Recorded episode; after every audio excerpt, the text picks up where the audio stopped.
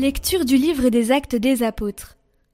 En ces jours-là, l'ange du Seigneur adressa la parole à Philippe en disant Mets-toi en marche en direction du sud.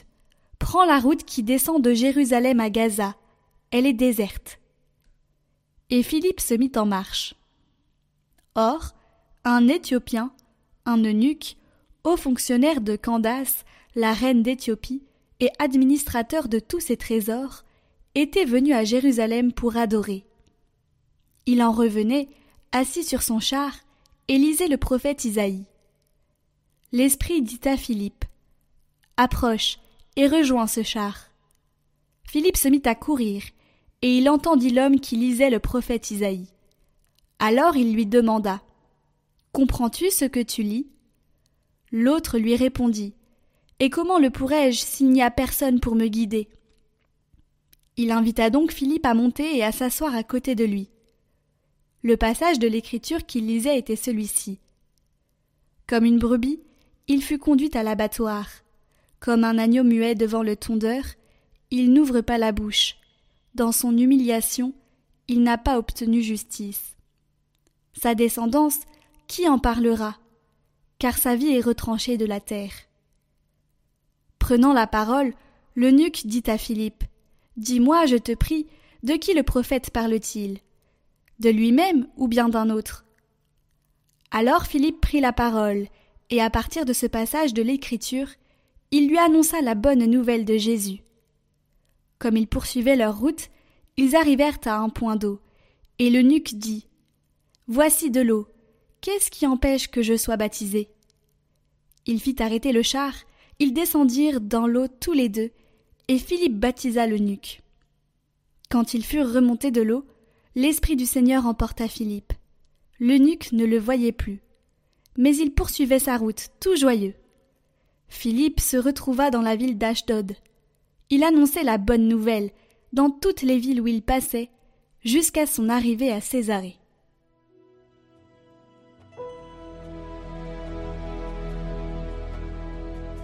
Acclamez Dieu toute la terre. Peuple, bénissez notre Dieu, faites retentir sa louange, car il rend la vie à notre âme, il a gardé nos pieds de la chute. Venez, écoutez, vous tous qui craignez Dieu. Je vous dirai ce qu'il a fait pour mon âme.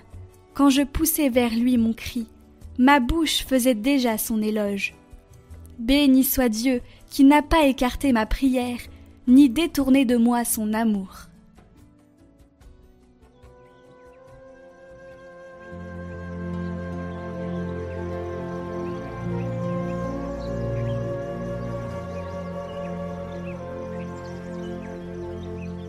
Évangile de Jésus-Christ selon Saint Jean. En ce temps-là, Jésus disait aux foules Personne ne peut venir à moi si le Père qui m'a envoyé ne l'attire. Et moi, je le ressusciterai au dernier jour. Il est écrit dans les prophètes Ils seront tous instruits par Dieu lui-même. Quiconque a entendu le Père et reçu son enseignement vient à moi. Certes, Personne n'a jamais vu le Père, sinon celui qui vient de Dieu.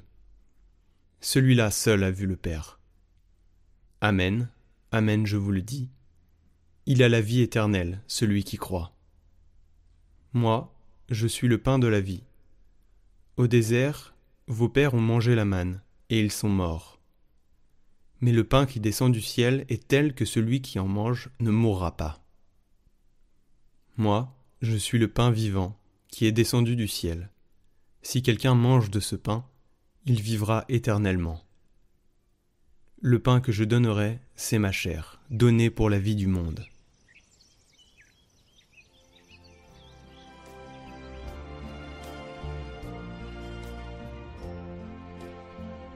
Commentaire de Siméon, le nouveau théologien. Sois comme ton maître, céleste. Tel est le premier homme, terrestre. Tel aussi tous ceux qui naissent de lui, terrestres. Mais tel est le Christ notre Maître, céleste.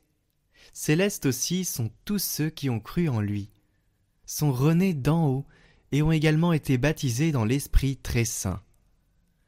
tel l'Esprit qui les fait naître véritablement Dieu, tels sont ceux qui naissent de lui. Dieu par adoption de Dieu est tous fils du Très-Haut, comme le dit la bouche divine. Ne sois plus hésitant si tu es chrétien. Tel est le Christ, céleste. Tel aussi tu dois être. Mais si tu ne l'es pas, comment t'appeler chrétien?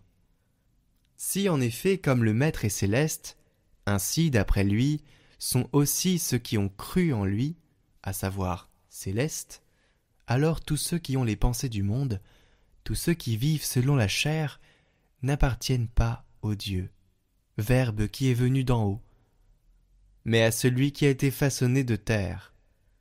Oui, à l'homme terrestre. Ainsi dois-tu penser, ainsi juger, ainsi croire, et chercher à devenir tel, céleste, selon la parole de celui qui est venu des cieux et a donné la vie au monde. C'est lui aussi le pain qui descend de là-haut, tel que ceux qui le mangent ne sauraient jamais plus voir la mort, car étant célestes, ils seront assurément pour toujours dépouillés de la corruption et revêtus de l'incorruptibilité, débarrassés de la mort et étroitement unis à la vie, puisqu'ils deviennent immortels, incorruptibles, et pour cela sont appelés célestes. Alors mes chers amis, soyez célestes.